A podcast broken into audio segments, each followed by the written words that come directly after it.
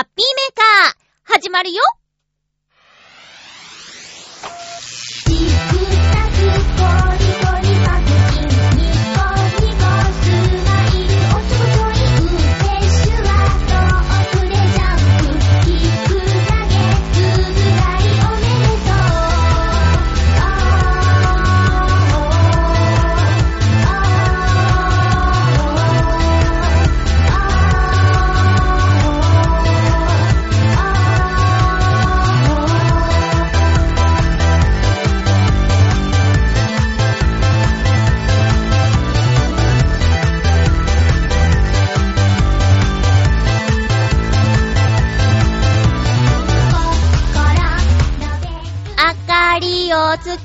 ましょう。3月3日、まゆっちょのハッピーメーカー。この番組は、ハッピーな時間を一緒に過ごしましょうというコンセプトのもと、ちょわへよ .com のサポートでお届けしております。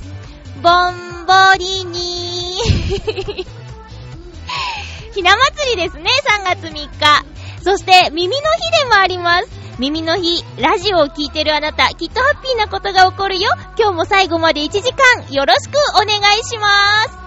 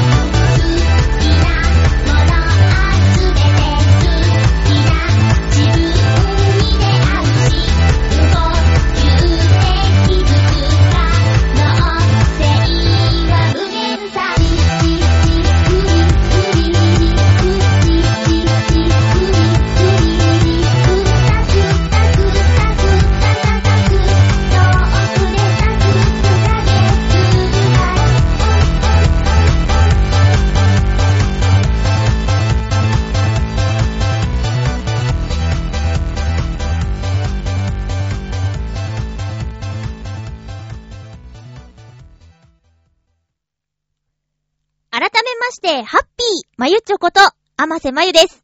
ここで、皆さんに、お知らせがあります。ビシッ先週、予告しておいた通り、確定申告を無事に終わらせることができましたイェーイイェイイェイよかったえー、目標にしていた2月中に確定申告を終わらせるぞーを無事に達成しまして、こうしてハイテンションスッキリマックスで、ハッピーメーカーの収録をしております。収録している今日は、日曜日。なんですけどね、浦安はものすごく雨が降っていますよ。ちょっと寒いです。ここ数日、ポカポカ陽気が続いていたので、その気温差にやられないように気をつけないといけないですね。えー、っと、ちょっとね、スケジュールが立て込んでおりまして、いつも通り鮮度を優先して、月曜日に収録したいところだったんですけど、月曜日にお仕事が2本入っちゃいまして、ちょっとラジオを撮るわけにいかなくなってしまいました。加えてそんな予定がパンパンの日に遊びのお誘いまでいただいて、それはもちろん当然無理ということでね、お断りしてしまったんですけど、こうやって大人になってもね、遊びに行こうよって誘われるのってとっても楽しいことですね。えー、今度は行きたいなと思っております。さあ、確定申告なんですけど、まあね、義務ですね。納税の義務ですね。なんですよ。で、私今年から、個人事業主ということで、青色申告中のをね、やることになったんですけど、そもそも今までもね、声の仕事の収入と、アルバイトの収入と、なんか、生々しい話だけどね、えー両方ありまして、白色申告っていうのをやっていたんですけど、白色申告は、そんなに、あの、準備が必要ではないということで、大変じゃないっていうことで、白色をやっていたんですけど、あの、どうやら、今年の納付から、えー白色申告も青色申告とまではいかないけど、ある程度書類を揃えなきゃいけないっていう、えー制度が変わるっていうことを昨年行った時に、その確定申告行った時に言われまして、だったら青色申告やってみたらいいんじゃないですかって。ちょっと大変だけどねっって言われて、で、3月だか2月の後半だかに青色申告の、なんていうのかな、あれは申し込みをしなきゃいけないんですけど、申し込んで。で、そっから、えー、なんですかね、領収書を集めたりだとか、書類を作ったりとかしなきゃいけないんだけど、まず、ソフトを買いに行ったんですよ。青色申告用の、なんていうのかな、パソコンのソフト。そしたら、やっぱね、声の仕事をしている人と、飲食店だとか、雑貨屋さんだとかやってる人とでは、ちょっと項目がね、違いすぎて、ソフトがね、全然わからなかったんです。まあ、そもそも、その、用語とかも全然わからなくて。そしたら、えっ、ー、と、歌のお仕事の時に出会った方が、あの、ちょうど、その私より1年先輩で青色申告を始めたらしくって、で、自分も困ったんですよって体験談を教えてくれて、で、一度、我が家に来て、レクチャーしますよっていうことでお伺いして、やり方を見せてもらって、なるほど。で、ソフトを使わなくても、私たちに必要なのはこんだけの項目だから、エクセルで作ればいいんだっていうことをね、お勉強したにもかかわらず、あのー、ちょっとずつ用意はしてたんだけど、結局まあ夏休みの宿題状態で、ギリギリまで取り掛からなかったっていうことで、先週ピーピー言ってたんですけどね。まあそれも無事に終わりました。ただね、まあ、最後の最後まで書類を作ることはできず、もうここまでやって、あとは教えてもらおうと、浦安の文化会館がその確定申告の会場になってるんですけど、行ったら、青色申告はこちらではお受けできません、みたいなことになっててね。今年からみたいな。あれ？今年変わったんだって。で、言われたのが元八幡というところにある日系コルトンプラザの中のコルトンホールっていうところでね。まあ、その浦安から元八幡っていうのはね、こう、電車の路線図を見ていただくとわかるんですけど、ちょうど上下の関係で、なんでしょう、足がない。だから大回りして行かなきゃいけないっていう場所にあるんで、まあ、正直めんどくさいという。けど、いかん、2月中に終わらせるんだっていう熱い気持ちで行ったんですよ。で、家を出たのが12時ぐらいですかね、昼の12時ぐらいで、で、浦安の市民会館、文化会館行って、ここじゃないよって言われて、元八幡に行ってその会場に着いたら、70分待ちっていう整理券の配布所の人に言われて、で、まあね、整理券もらって、しょうがない今日やるって決めたんだって言って、70分後に行ったんですけど、そっからまた2、30分待ちまして、あの、大体ディズニー関係のね、テーマパークだと、その、予定待ち時間よりもちょっと早めに入れるもんなんですけど、押すっていう形になっちゃいまして。で、結局中に入ってからもなんだかんだとぐじゃぐじゃとありまして、えー、えと、家に帰ったのが午後の6時。まあ、丸6時間ぐらいかかってしまったけども、無事にスッキリすることができました。ただまあね、とても親切な担当者さんに当たったので、なんていうかな。たまーにいらっしゃるんですよ。もうって、こんなのもわかんないのっっていうオーラが全開の質問もしづらいみたいな担当者の方に当たっちゃうこともあるんだけど、今回はそういうことはなく、大変ですよね、みたいな、この、なんていうかな、気持ち分かってくれる的な方が、えー、担当になってくださって、しかも、青色申告者のための、えー、相談窓口ってところもありまして、そこに行ったらお兄さんが、そう、今度こういう勉強会があるから、来るといいですよって資料をくださったりして、まあ、そうですね、3月15日まではお兄さん方も忙しいと思うから、それ以降、帳簿の付け方とか、今年作った帳簿のここがダメっていうところを確認して、で、来年はこんなにね、焦ることなくやりたいなと思ってます。ちなみに現段階では、えっ、ー、と、月々のものをもう、手書きでね、手書きでこれを書いといて、えー、年末に入力すればいいだけの状態にはしてあります。はい。もう反省を踏まえて、準備をしっかりやっとこうと思ってます。あと、交通費が結構かかっちゃうお仕事なんですけど、それも1枚の Suica を仕事用に作っちゃえば、えー、なんていうのかな、印字して、その、なんていうの？うーん、使ったものを印字するシステムがあるから、それを使えば、えっ、ー、と、出勤伝票とか一枚一枚書かなくてもいいんだよっていうのを本で読んで、そうかっつってこれを仕事用の Suica にするぞって作ったりしてね。でもたまに忘れちゃって、そういう時は別の Suica 使うとめんどくさいから、現金でみたいな。現金でってね、現金で切符を買うみたいなことをやってますけどね。ええー、そうなんですよ。そんなことをやってます。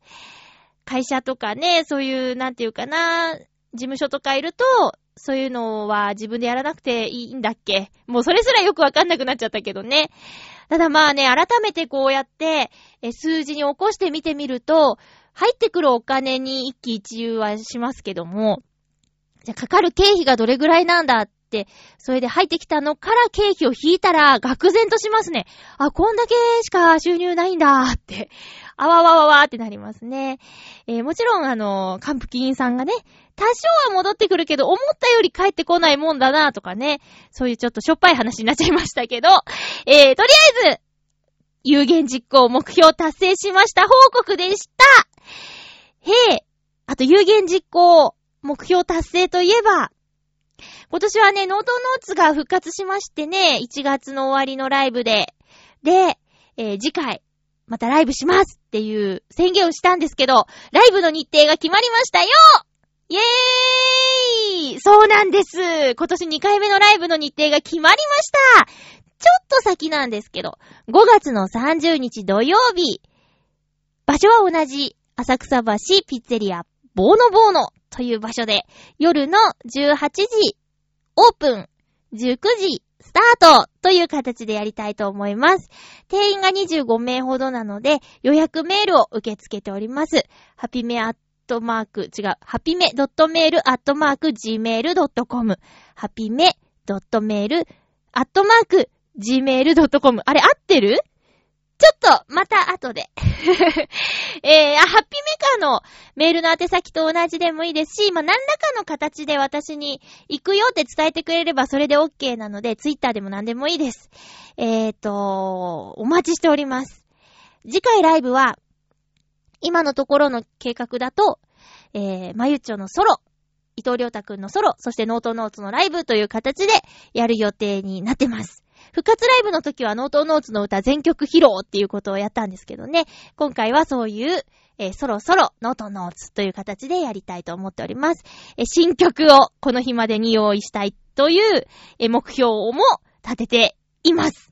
で、今回はね、あの、いつも入場無料ですってお知らせしてるんですけど、ちょっとなんていうか投げ銭という形で、あの、お気持ちいただけたら嬉しいなと思っております。その心はなんですけど、えー、まあ、前回ライブにいらっしゃってくれた方、あと、ね、ライブの話をした放送を聞いてくださった方はご存知かと思うんですけど、えお客さんに、あの、お店のお手伝いをしてもらってしまったということがありまして、そのお手伝いさんへのギャラと、あと、あのー、これもライブ中に、えー、リーダー伊藤良太くんが言ってくれたことなんですけど、アルバム制作に取り掛かっておりますえー、の発売を目指してアルバム制作に取り掛かっておりますので、これの資金としてですね、あのー、無料ではなく、えー、ちょっとお気持ちいただけたらなという形にしました。ちょっと心苦しいんですけどね。あのー、よろしくお願いします。えー、そんな感じで5月30日土曜日、皆さんメモしました？スマホのカレンダーでもいいです。えガラケーでもいいですけどね。あと手帳でも何でもカレンダーでも、ノートノーツライブと書いてくれました。5月30日土曜日の夜ですよ。浅草橋ですよ。ぜひ皆さん会いに来てくださいね。きっと、そのノートノーツの歌を聴くっていう以外の目的も楽しく過ごせると思いますので、あの人と会うっていうえー、なんていうかな、楽しみ方がありますので。で、まあ、今んところなんですけど、もうすでに4名様予約が入っておりまして、えー、一人、ちょっとパーソナリティのね、ちょっとチョアヘヨ推しの女の子が来てくれることになっておりますので、そちらもお楽しみに。スケジュールがね、変わらなければ会えると思います。では、そんな感じで、えノートノーツのライブが決まったということは、ノートノーツのミーティングがあったんですけどね。で、ミーティングの時にいろいろ話しました。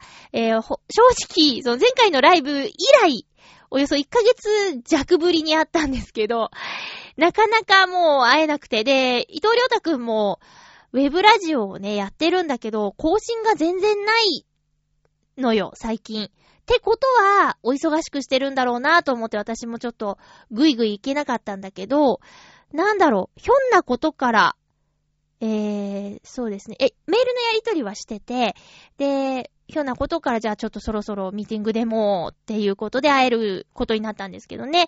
えっ、ー、と、何のことでメールしてたかっていうと、ちょいちょい浦安の音楽のイベントの情報が入ってきていて、で、それに出るとか出ないとか、挑戦するとかしないとか、まあ、オーディションとかがあるのでね。で、それでどうしようかっていうお話で、ちょっとメールじゃなんだからって言って会って話すことになったんですけど、そもそもノートノツが復活した時に決めたことが、今年は無理せず、ゆるゆるとやりましょうよっていうことで、で、続けられるかどうか見極めましょうよって。これ2009年の時も1年やってみてどうしようかっていうね、話をして始めたノートノーツなんですけど、今年もちょっと様子を見ましょうと。で、反省点としては、2009年の反省点としては、飛ばしすぎたねっていうのがあったので、今年もね、ちょっとその音楽イベントに挑戦してみようかっていう気持ちもお互いあったんですけど、いや、それよりやることがあるよねっていうことで、そのやることっていうのがアルバム制作だったんですけど、まあ、アルバム制作に関しては私が全然お手伝いすることができないので、歌うことしかできないから、負担がもうすべてりょうたくんに行っちゃうわけですよ。あの、音源制作とかね。で、忙しく働いてる、体も使う仕事の中、そういう制作をどんどんやってくれなんて私の口からは言えなくて、アルバム制作を、あの、どうなってるんだみたいなこととかも、こっちからは話せないことなんだけど、りょうたくんがね、あの、これは早いうちにやっといた方がいいと思うんだって言ってくださって、で、じゃあ、あの、今年は無理をしないで、その制作の方を頑張ろうかねっていう話にまとまりました。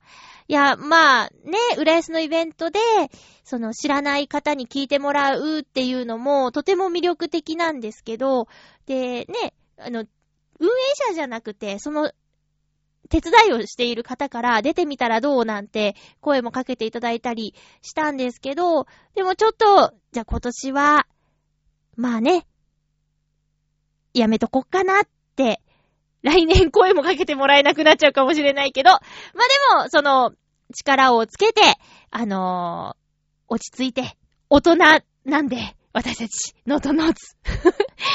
落ち着いて、ちょっと舞い上がらないで落ち着いてやっていこうかなと思ってます。えーと、そんな、身のある3時間ほどの、えー、ミーティングをしました。とても充実した時間でした。で、私のやること、やるべきことも、あの、何個か出てきたので、これは私にとっては一から勉強しなきゃいけないことではあるんだけど、もしそれをしなかったら本当にノートノーツの中での私のできることっていうのがないから、これはやるしかないなと、いい機会を、きっかけをいただいたなと思って頑張ろうと思っています。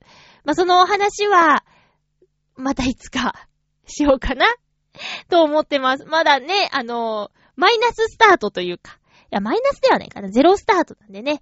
まだどうなるかわかんないけど、やるしかないという状態。というだけお話ししておきましょう。ということで、ちょっと長くなっちゃいましたけども、ノートノーツの、えー、お話でした。それでは、ふつおたをご紹介しますね。あ、そうそう。なんか、チョアヘヨに新しいスタッフさんが入ってますね。チョアヘヨのツイッターご覧になってる方は気づいてると思うんですけど、なんだっけ、PR 係のアンさんという方が あの人すごいですね。全部ラジオ聞いて、なんか、なんていうの ?PR 文をツイッター上にアップしているんですけど、まあそうですよね。せっかくツイッターとかフェイスブックあって、ネットラジオなんだから、どんどん配信、そういう情報をね、配信していくのは大事だなと思うんですけど、アンさんから厳しいツッコミをもらわないように、ハッピーメーカーもしっかり頑張っていきたいなと思います。私でも全部聞いてないのに、アンさん全部聞いてんだもんね。すごいなと思いました。さあ、ふつおたです。えー、っと、ハッピーネーム、どうしよっかな、ふつおた。えー、っと、うん。ハッピーネーム、コージーアットワークさん、ありがとうございます。まゆっちょ、ハッピー、ハッピー車を運転している時の私は、自分は自動車の運転が嫌い、ゆえに、運転技術も上達していない、ゆえに、事故を起こしやすい、ゆえに、長時間運転すると、事故の確率が上がる。あれ？言えてない。事故の確率が上がるという考えのもと、かっ飛ばせ、運転している時間が短くなるから事故らないという考えに陥っているようです。え極端極端。以前、走り屋の友人を助手席に乗せて、伊豆まで海岸のくねくね道を深夜ドライブしたことがありますが、友人は車があんなに怖いと思ったことはなかったと言っていました。でも大丈夫。誰も死んでません。いやいやいや、もしそうだったらちょっと言えないよね。えー、法定速度は守っていたし、違反なんかに、一つ、違反、違反か何、ん？違反なんか何一つしていませんでした。えー、あ、確かに、急カーブでも減速しなかったけど、何が怖かったのでしょうえカーマニアは神経質すぎるんじゃないでしょうかあら。で、まゆっちょはドライブデートがしたいんですよね笑い。四輪は苦手ですが二輪なら大丈夫。タンデム、かっこ二人乗りで安全快適に地獄へ道連れですよ。笑い。怖い、怖い。絶対無理、絶対無理。はぁ、そうですか。え、コージャトワークさん無理。あ、コージアトワークさんの運転無理。あのね、えっ、ー、と、走り屋だかしん、あ、自称元走り屋の人の車に乗ったことがありますね。えー、っと、なん、5年ぐらい前かな。その人はとっても安全運転でしたよ。っていう噂ですけどって聞いたら、あ、それはすごく昔の話だねって言って、あの、年ほとんど変わらないのに、すごく昔っていつ頃のことだろう、へへって思って 最初ね、そういう、なんていうか、あの人は元走り屋だ、みたいなことを聞いていたから、車に乗せてもらうときに、ちょっと怖かったんだけど、いやもうとんでもない。車の中も綺麗で、なんだか、なんだろう、車好きって感じの人でしたね。うん。その人とは、あれですよ、千葉の先っぽまで行きましたね。私がただ、車に乗りたいという希望だけ伝えたら、もうずーっと走ってくれました。夏ですね。ずーっとピューイって。で、今どこなんですかって聞いたら、これ千葉の一番下って言って、そんなとこまで、そんなとこまで来たんだと思ってびっくりしました。で、えー、真夜中の参道くねくね走行はね、去年の夏やりましたがな言ったよね、言ったよね。初恋の人の車に乗って、ドライブ。あれデートじゃなかったけど、ご飯食べて、その後ダーツ行くって言われたから、ダーツは嫌って、別にダーツなんかどうでもいいから、ちょっとドライブがしたいって言って、キャー私大胆 で、山道を。で、その人は、まあ、うーん、多分元ヤンなんだな。中学校の時、ちょっと荒れちゃってたけどね。でも、根は全然変わってなくていい人でしたけど、その人の車は、なんていうかな、シートがとっても倒れてて、あのー、なん、なんていうの、こう、ちょっと、私には不自然な姿勢になって乗るような車でしたね。そっちのがよっぽど走り屋さんっぽい感じでしたよ。ただまあこちらも運転はとても穏やかでしたね。ただ本当に田舎の山道の深夜なんて街灯すらないような状態で、まあ、雰囲気は怖かったよね。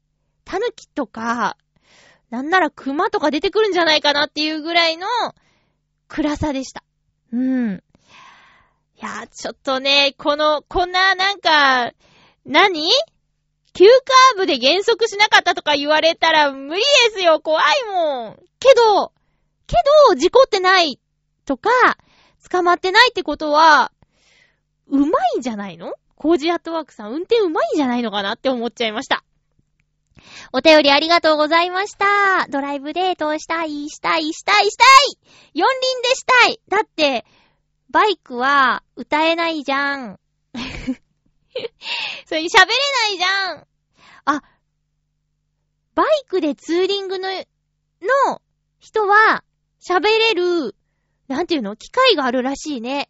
あの、イタジェラのヨシオンさんとびっくりたまげたのずんこさんがツーリングするときに喋りながらやってるって言ってて、なんか、無線じゃないけど、そういうことができるものを、があるから、おしゃべりしながら走れるんだよって言ってて、へーへーすごいって思いました。でも私がね、バイク運転できないから、それがあってもしょうがないんですけどね。もう一通、ふつおたをご紹介しません 後で、後でね。えー、じゃあ行きますよ。ハッピートーク、オノマトペハッピートークオノマトペのコーナーです。今回のオノマトペは、えー、っと、ペタペタです。ハッピーネーム、キヨキヨさん、ありがとうございます。まゆちょさん、ハッピー、ハッピー？遅れましたが、配信回数目標の3、ん？じゃじゃ、634回達成おめでとうございます。ありがとうございます。とりあえずの目標ね。うん。これからも楽しみに聞かせていただきますね。よろしくお願いします。ありがとうございます。さて、今週のテーマ、ペタペタですが、裸足で歩く音ですかねうんうん。スリッパだと、パタパタになるかなと思います。ああ、確かに。最近、新聞配達用とパン屋用の靴の2足をクロックスという靴に切り替えました。あ、変えました。切り替えじゃなくて変えました。穴のたくさん開いたスリッパのようなものしかないと思ったら、今はいろんな形のものがあり、紐割りのスニーカーを2足買いました。値段の割には履き心地がめちゃくちゃ良くて、おしゃれするときは隅っこに追いやっています。お気に入りです。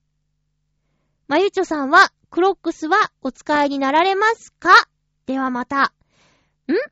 おしゃれするときは、端っこに追いやっていますっていうのはどういうこと？おしゃれするときは、履き心地がいいからつい履きたくなるんだけど、おしゃれするときは履かないよってことか。あほう。クロックスは一足も持ってないですね。私もその穴のたくさん開いたスリッパみたいなものしか知らないまま止まってますね。なんか、そうね、あれを日常に履こうという気にはなれなくて、特に調べることもなく今の今まで来たんですけど、スニーカーの形のがあるんだ。私ね、あの、サンダルは、なんていうか、試し履きみたいなことはしたことあるよ。確かに気持ちいいのね。足の裏のフィット感がたまらないし、で、あれでスニーカーなんかあるんだったら、いいなーって思っちゃう。けど、うーん、今んとこ一足も持ってないです。全然履いてないですね。新聞配達用？新聞配達もしてんの？パン屋さんと新聞配達してんすか？大変。雨の日、雪の日大変ですね。いやー、体気をつけてくださいね。スリッパなんですけど、あのー、小学校、中学校、高校と、えー、上履きなんていう靴がなかったですか？学校まで靴で行って、で、下駄箱、靴箱に 靴箱に靴を入れて、で、履き替えて、校舎ではそれを履くっていうやつなんですけど、小学校の時はシューズサイズ、シューズタイプのものだったんですよ。で、中学校になって、スリッパになったの。でね、なんか歩きにくいし、階段とか、なんかね、上を、先を行っていた人が脱げて落ちてきたりとかよくあったんですけど、これね、ほんとか嘘かわからないんだけど、中学校でなぜスリッパになったのか、その、歩きにくいし、嫌だなっていう話を誰かとしていたんですけど、あの、悪いことした人が逃げにくいようにっていう、ほんとかなそんな理由。皆さん、どうでした？中学校の時って、どういう形の上履きでしたか？靴タイプだった？それともスリッパタイプだった？中学、高校はどうだったかな？高校覚えてないな。私、高校の記憶がほんと薄いんですよね。生徒会のこと以外、ほとんど覚えてない。あとなんかクラスの悪いこと喧嘩したぐらいしか覚えてないな。あと屋上でよくぼんやりしていたこととか、そういうことしか、シューズのことなんて覚えてないですね。へえ。クロックスちょっと今度見てみよう。きよきよさんありがとうございました。お仕事頑張ってね。またライブで会おうね。プレッシャー、プレッシャーかけとる。えー、続きましては、ハッピーネーム、フクロウのキスさん、ありがとうございます。まゆちょさん皆様、ハッピー、ハッピー？今回のテーマ、ペタペタについて。私が調べ物をするときに使う本の余白には、たくさんの付箋がペタペタと貼ってあります。読みづらくなってしまうので、本に直接アンダーラインを引いたり、書き込みをするのが嫌いなことと、問題が解決したり、考えが変わった時に剥がしてしまえることが、この方法を採用している理由です。ただ欠点は、付箋が多い時には、本の厚みが2割増しくらいになってしまうことですね。それでは。はぁ。なるほど。本に貼る付箋。最近ね、文房具コーナーに行ったんですよ。その確定申告の書類を作るために、あの、穴開けパンチを買いに行って、久々にじっくり文房具コーナーに立ち寄ったんですけど、今ほんと付箋っていろんなものが出ててね、えっ、ー、と、クエスチョン型のイラストが付箋の先端に書いてあって、で、解決したら一番上をちぎると、エクスクラメーションマークに変わるっていう、そのデザインが素敵と思いました。うん。あとね、その同じシリーズで、クエスチョンマークからエクスクラメーションマーク。これびっくりマークのことをそれ、そう言って言うよね。ちょっと心配だから。クエスチョンマークがびっくりマークに変わるデザインと、あと、困り顔眉毛の部分を同じように切り離すと、はっていう顔に変わるっていう わかった顔に変わるっていうデザインのものとあって、ああ、すごいいいなぁと思いました。そういう感じかな。もう、そ、そうなったら、もう、そうなったら、袋のキスさんの場合は剥がしちゃうっていうね、ことですけどね。ペタペタ。付箋って便利ですよね。貼ってあったところが特に汚れることもなく、ベタベタすることもなく、ああいう技術って、もう年々と変わっていきますよね。今ね、こう、ベロンとならない付箋っていうのを売ってて、えっ、ー、と、全面にそういう糊がついてるやつ。けど、剥がせるよっていうやつ。もうほんとね、文房具見てるとテンション上がりますね。ロフトやハンズとか大好きですよ、文具コーナー。あの、試し書きとかもいろいろしちゃうんですけど、今、なんていうかな、簡易的な万年筆とかも売ってて、これね、多分ですよ、ああいう、なんていう、ボールペンとか、万年筆とかもう、右利き用にできてる気がするんですよね。なんとなく。だって、今まで普通に使えてたボールペンを私が使った途端、インクが出なくなったりするんで、そしてなんかちょっとボールペンのボールの回転する方向とか、そういうのが関係してんじゃないかなーって。これ、被害妄想ですかね左利きの。左利きの人って、あ、わからない。私はなんですけど、書き順がね、めちゃくちゃなんですよ。右の人ってさ、右利きの人って大体、えー、左から右に線を引いたりするでしょ？けど、左利きの人って、右から左に、例えば数字の1っていう漢字書くときとかも、そう書いちゃうんですよ。そうそう。だからかな、ボールペン出なくなる率が高いんですよね。まあ、そんなちょっとボールペンの話になっちゃいましたけど、袋のキスさん、ありがとうございました。私も直接本に書くのは好きじゃないな。うん。なんかね、例えば貸したりするときに、あ、なんか、まあ、一応ここは、ははみたいなね、バレるじゃん。バレて困るようなことはないですけど、なんとなーくね、なんとなーく。ただ、一時さ、本は3色ボールペンを持って読みましょうみたいなのなかったっけ？あのー、大事なところは、こう、囲って、何色でやってとかわかんないとこは、緑のボールペンで、とか、あ4色ボールペンか。そうそう、そうするとね、緑の色があるのは4色ボールペンだね。とにかくなんか書き込むことを推奨した、そういう斎藤隆さんかな？なんか、そんなのあったけど、それでもちょっと抵抗があるな。同じくです。フクロウのキスさんありがとうございます。ペタペタ。続きましては、ハッピーネーム。七星さん行こうまゆっちょ、ハッピー、ハッピー？ペッタペタですか？小さいつが入ってる。ペッタペタですか？ちょっと考えて思いついたので、一周。キャンバスに自分の色を塗りつけて、自分オンリー、星の完成。正直、今回難しかったです。次回頑張ります。それでは。それでも頑張って書いてくれてありがとうございます。キャンバスには、そうね、ペタペタっていう音が似合う気がするなぁ。なんか、油絵とかってサラサラって感じじゃないよね。サラサラ筆動かすっていうよりも、ちょっと色を乗せていく感じだから、ペタペタっていう感じだから、スケッチブックじゃなくてキャンバス。キャンバスって言うと、こう、布をね、巻いた木の板を思い浮かべますけどね。そしたらやっぱペタペタだよね。ペタペタという言葉をあえて使わずに、ペタペタしてる感じを出してるっていうのすごいんじゃないの？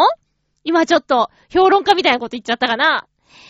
えー、自分の色って何色ですか？七星さん。七星さん星がついてる、ハッピーネームに。自分の色か。はぁ、自分の色なーに色かな私ね、透明って言われたことあってね、何色にも染まらないし何色でもないじゃんってね、それ言われてすごく凹んだんだよね。それ何かのワークショップの時なんだけど、アマスさんはね、白じゃないんだよな。透明だなーつって。で、それ言われた時に、あ、私何もない人だって思っちゃってね。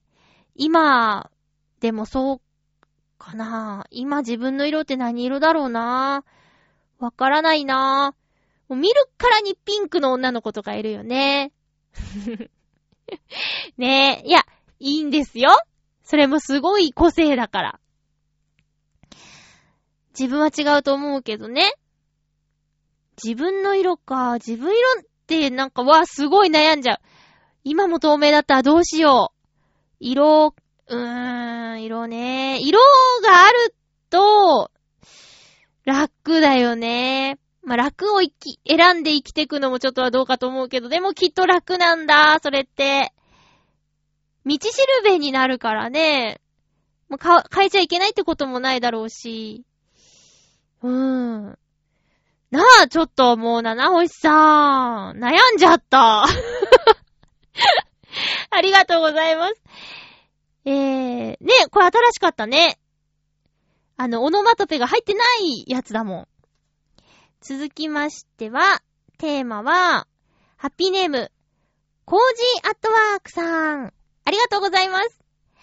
ペタペタと言うと、お、ちょちょちょ、まゆちょハッピーって書いてないね。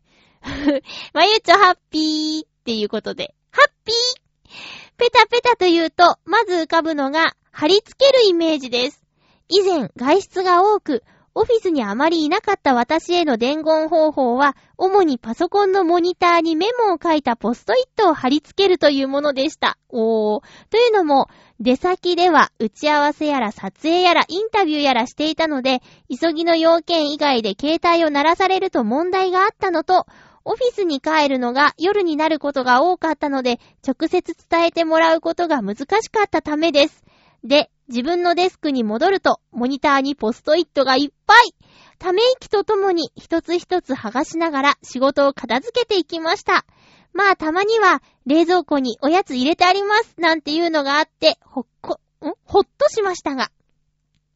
連絡にメールを使うようになってからはもうこんなことはなくなり、今では懐かしい習慣です。コージアトワークさん、ありがとうございました。さっきちょっとお話しした文房具売り場なんですけど、もう今こういったアナログな方法が、そのメールの普及でね、あまりなくなったとはいえ、そういう伝言メモの種類がとても増えているし、デザイン性が高くなってて、あの、こう、同じ要件を伝えるんでも、こういう紙メモ用紙を使うと、ちょっとほっこりするなーって思えるような商品がたくさんありましたよ。オフィス勤務の方、ちょっと覗いてみてはいかがでしょうか。それで、ね、そんなに急ぎじゃない、そんなに重くない要件については、ちょっと遊び心のある、そういった伝言メモを、久しぶりにパソコンのデスクトップに残すっていうのもどうでしょうね。憧れますけどね、私ずっとアルバイトだし、ずっとその体を動かす仕事をしているから、こういう伝言のやり方ってなかなかないんですよ。あ、でもね、たまに、そう、あまり急ぎじゃない不具合なことがあったりすると、その、ね、リーダーがとても忙しかったら、話しかけるのもちょっとタイミングが難しいし、イライラさせちゃうかなって、不安な時はメモを残すようにしてますね。で、一時そういうちょっとユーモアのある伝言を使って、えー、どこどこの何々がありません。でへ、みたいなこととか、えー、の、書き残したことはあります。その方が、なんか伝わり方が柔らかくなるような気がしますね。相手の好きなタイミングで見ることができるし。うん。コージアットワークさん、ありがとうございました。会社勤めをしている友達が、あのー、ストレス解消に文房具を買うって言ってましたね。デスク用品を、その、仕事のストレス解消の衝動買いで買うって言ってました。一つ一つ大きな金額じゃないから洋服買ったりバッグ買ったりするよりずっといいんだって言って、で、実務にも使えるから、なんて言って買い物に付き合ったことがあります。彼女の買いっぷりはすごかったよ。あの、大した金額じゃないって言っても、そんだけ買えば結構な金額になるぞって、ニットの1枚ぐらい買えるんじゃないかっていうぐらい買ってましたけどね。えー、と、続きまして、ハッピーネーム、たけのこさん、ありがとうございます。まゆちょハッピー、ハッピー今週のテーマのペタペタで思い浮かべるのは、足跡の音です。ほう。中華料理屋さんですとか、ラーメン屋さんの油っぽい床を歩くと、ペタペタといい音がしますよね。僕はあの音が結構好きです。床の素材にもよるとは思いますが、お店によっては床がすごいことになっているところありますよね。僕は床が油ですごいことになっているお店に入って、ペタペタと音がすると、こってりとした味の濃い料理を出してくれるに違いないと、ちょっとテンションが上がってしまいます。ダイエット中のまゆちょですが、たまにはそういうお店で外食もどうでしょうかという悪魔の囁きでした。それでは、竹の子さん、ありがとうございます。そうなんだ。私は初めて聞いたよ。こういう、なんていうか、料理屋さんの床のペタペタした感じが嬉しくなっちゃうとか好き、好きだっていう方。まあ、最近ね、よく喋るようなお付き合いをしている人たちが、清掃関係の方が多いからか、あの、そういった状態のお店に入ると、回したいね、回したいねってね、清掃用具で、そういう床をね、洗うものがあって、ウィーンって回して綺麗にするんですけど、うん、ここは回したい回したいってなっちゃうんでね、そういうもう職業病だと思います。ただね、今回竹の子さんのメールで、考え方が、ちょっと変わったかな？なるほどと思った。あのー、期待度が増すっていう考え方って、ちょっと今までなかったんだよね。味の濃い料理を出してくれるに違いない。それを欲しているっていうことだよね。あ、私のダイエットはね、ダイエットっていうほどではないんですけど、まあ、健康診断じゃなくて、人間ドックを受けるにあたって、ちょっと落としとかないとな、とは思っていて。で、前回話したような、こう、急激なものは、やめて、体を鍛える系にしようかなと思ってます。あと、まあ、お菓子のドカ食いはやめているんでね。えー、やってたんか今までっていう感じなんですけど、やってました。お菓子のドカ食いはやめたので、それだけでも十分、あの、結果が、ちょっと変わってくるんじゃないかなとは思っているんですけど、まあ、気をつけます。私も結構その、なんでしょうね。まだこってりとしたものいけますよ。こってりとしたものを食べられますよ。えー、よくね、ああの、焼肉に一緒に行く人が、俺ちょっともう脂身のはいいや、みたいなことを言ったりするんですけど、全然まだまだ大丈夫です。へえ。ちょっと和解のアピールじゃないですけどね。もう、もうあと数ヶ月で年を重ねますけども、まだまだうまいもんは美味しく食べていきたいからね、そのためにも健康一番にしていかないとなと思いますよ。そう、あのね、靴の裏がもう、に、ね、ペタッペタってするようなあの感じ。わかります。最近そういう店に入ってないかな人気のラーメン店とかたまにそういうのありますよね。おしゃれラーメン屋さんじゃなくて、これ昔からここにあったんだなっていうようなお店とか。うーん。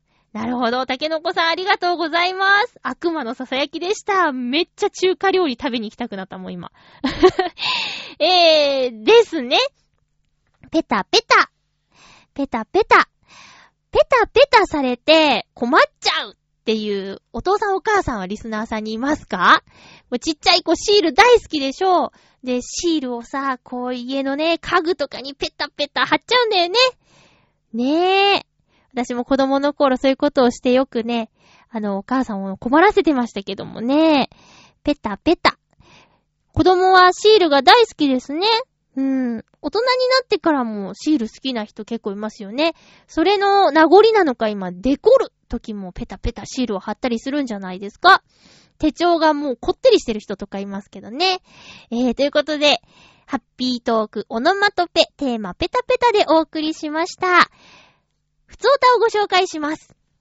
めっちゃくちゃ久しぶりですね。ハッピーネーム、博多魔導士、改め、天狼さんです。ありがとうございます。改めて欲しくないな。博多魔導士さんっていう名前結構好きなんだけどな。まあ、改めちゃいました。天狼さんです。えー、ハッピー、まゆっちょ、久々でーす。あ、ちょっと待って。ハッピー、まゆっちょ、久々ですーだ。久々ですーだ。ね。えー、634回聞いた。おはぁ、あ。なにこれ なんでおってカタカナなの？ぽにょ話。そうなんだよね。あそこらへん。かっこ笑い。ええ、自分も同じく楽しめない一人でした。あ、先週話した、あの、ポニョね、なんかあるんじゃないかと思って見ちゃったっていうやつね。ネット使いまくりますが、取り捨て選択や確認は必須ですよね。はあ。え？ああ、えっ、ー、と、えっ、と、いや、いろんな情報があって全部当たりとか、正しいとか、とか、間違ってるとかは、あのー、ね、判断しなきゃいけないみたいな話した、した、したっけ？そんな偉そうなこと言ったっけ？えーと、飛びますが、うん。V 字バランスといえば、福岡ローカル局、沢田です。という番組で、天気アナさんの特技が V 字バランスで応援する予報というのを思い出して爆笑でした。またまたお便りしますです。ではでは、福岡からハッピーです。ありがとうございます。そうか。なるほどね。いや、なんかもう聞きながらその都度都度書いてくださったっていう感じがしますね。え天気を V 字バランスで？ん？ちゃう。特技が V 字バランスで応援する予報、予報？え？結局あれですか V 字バランスで天気予報をする人がいるってこと？福岡に？へえ、それ伝わるのかな？なんか、ね、情報がさ、その V 字バランスの絵て、絵を見て、情報が入ってこなそうだけど大丈夫かな？ねえ。そうか、V 字バランスね、私は苦手なんですよね。頑張らないとな。鍛えないとね。えー、っと、天狼さん。すごく久しぶりだったけど、なんか、どちらかったメールですね。まあ、あれもこれもあれもこれもみたいになってるけどね。いや、でもメールありがとうございます。覚えててくれて嬉しいです。以上です。続きましては、青のインプレッサさん、ありがとうございます。まゆちょさん、ハッピーでございます。ハッピーでございます。さて、この放送で、宇都宮までのお話をしたいところですが、今週末なので、放送には間に合いません。さて、例の宇都宮までのお話は来週にします。レンタカーで予定通りに目的地に着けるのか、ハプニングがあるのか、目的地にはちゃんと着くのか、2回言ってるじゃん、これ。2回言ってる宇都宮で爆買いがあるのか、どうかお楽しみに。これ何？予告？予告ですか？えちょっと、目的地に着くのそんなに不安なの ?2 回言っちゃうぐらい不安なんですか？ちょっと、面白すぎますね。あ、違うよそういうなんか、えー？っていう意味の方だからね。面白いって今言いましたけど。ちょっと、ちょっと違うんだけどね。そういう面白いじゃないんだけどなあのー、車の話題は、イタジェラがこう、欲しいって言ってましたよ。うん。イタジェラさんがね、車わかるから。あのー、ぜひ宇都宮の話、えー、本編は、イタジェラさんに送った方が広がると思うよ。珍道中はこちらにください。うん。えー、青のイプレッサさん、気をつけてねって、もう、今、今もう走ってて、今もうついてるのかな？収録今日曜日だもんね。だから、もう、ついてる。天気がね、宇都宮も雨ですよね、多分ね。無事に、風邪をひかず、帰れましたか？ね。次回、よかったら、メールください。ね、気をつけて本当に。雨の中の運転ね、危ないんでね。ということで、お便りご紹介しました。みんな面白いな、本当に。ねいろんな人がいますね。さて、と、えー、先週、まゆちょは月1恒例ボーリング大会に行ってきまして、4ゲームやってすべて100オーバーということで、なんだか気持ちがいいですね。うん。始めてから1年とちょっとなんですけど、で、毎月行ってたわけじゃないんですけど、足も折っちゃったりしたし。だけど、始めた頃は、50とか60ピンしか倒せなかったのに、今はもう今回なんか全部100超えまして、今回のマックスが130なんとかでした。で、今までの個人ベストが150なんとかでした。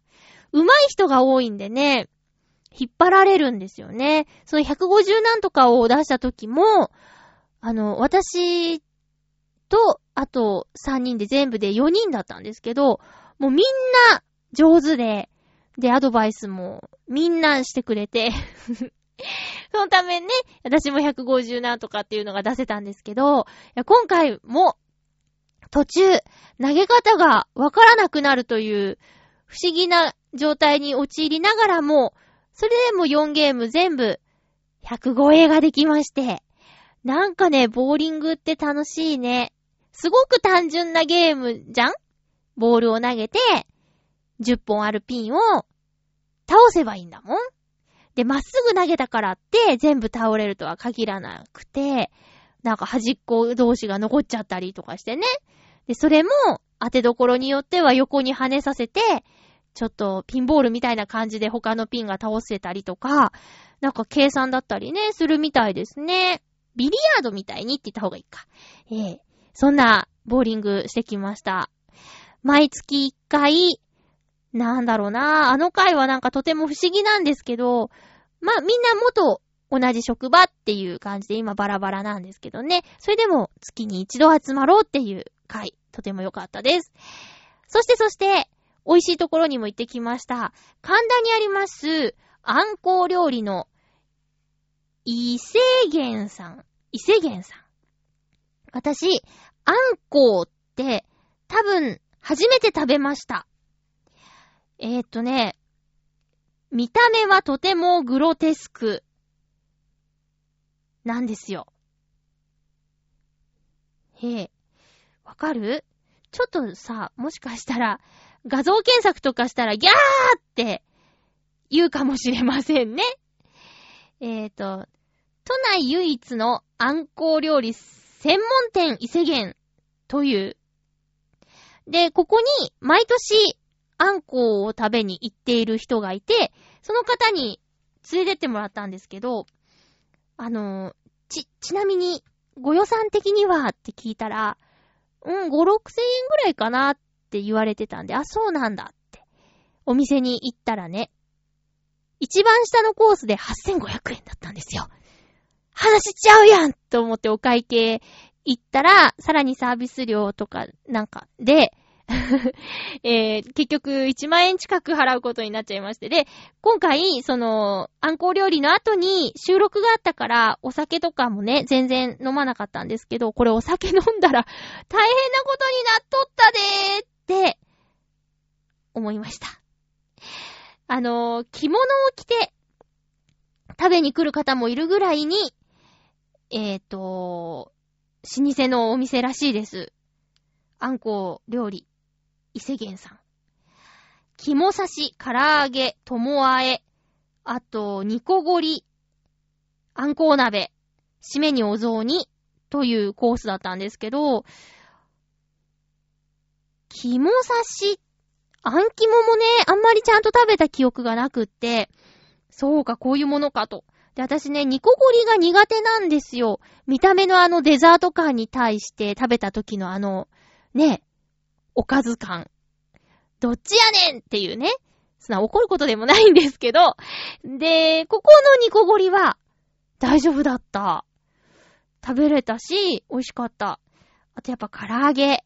あのー、フグの唐揚げというか、フグ、フグのコースを何年か前にいただいたことあるんですけど、その時はフグの唐揚げって、ちょっとふわっとした感じがしたんですけど、あんこうはね、身がキュッと締まってて、ちょっと、なんていうかな、鳥っぽい感じもしましたよ。魚というかもうお肉って感じだったね。で、あんこう鍋がね、美味しかった。白滝も上品で、あと、椎茸。私、丸のまま食べるのはあまり得意じゃないんですけど、ここの椎茸は本当に美味しかったです。で、あんこう鍋の中にも、あん肝が入ってて、えー、生のあん肝と、あと火を通した状態のあん肝と、二つの食感が楽しめて、よかったです。まあ、なんといっても雰囲気ですね。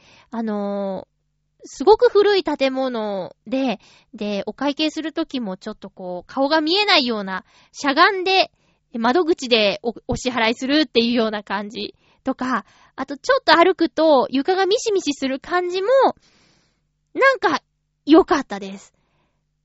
まあそんなね、ちょいちょい食べるもんでもないから、えー、たまあの贅沢を 楽しみました。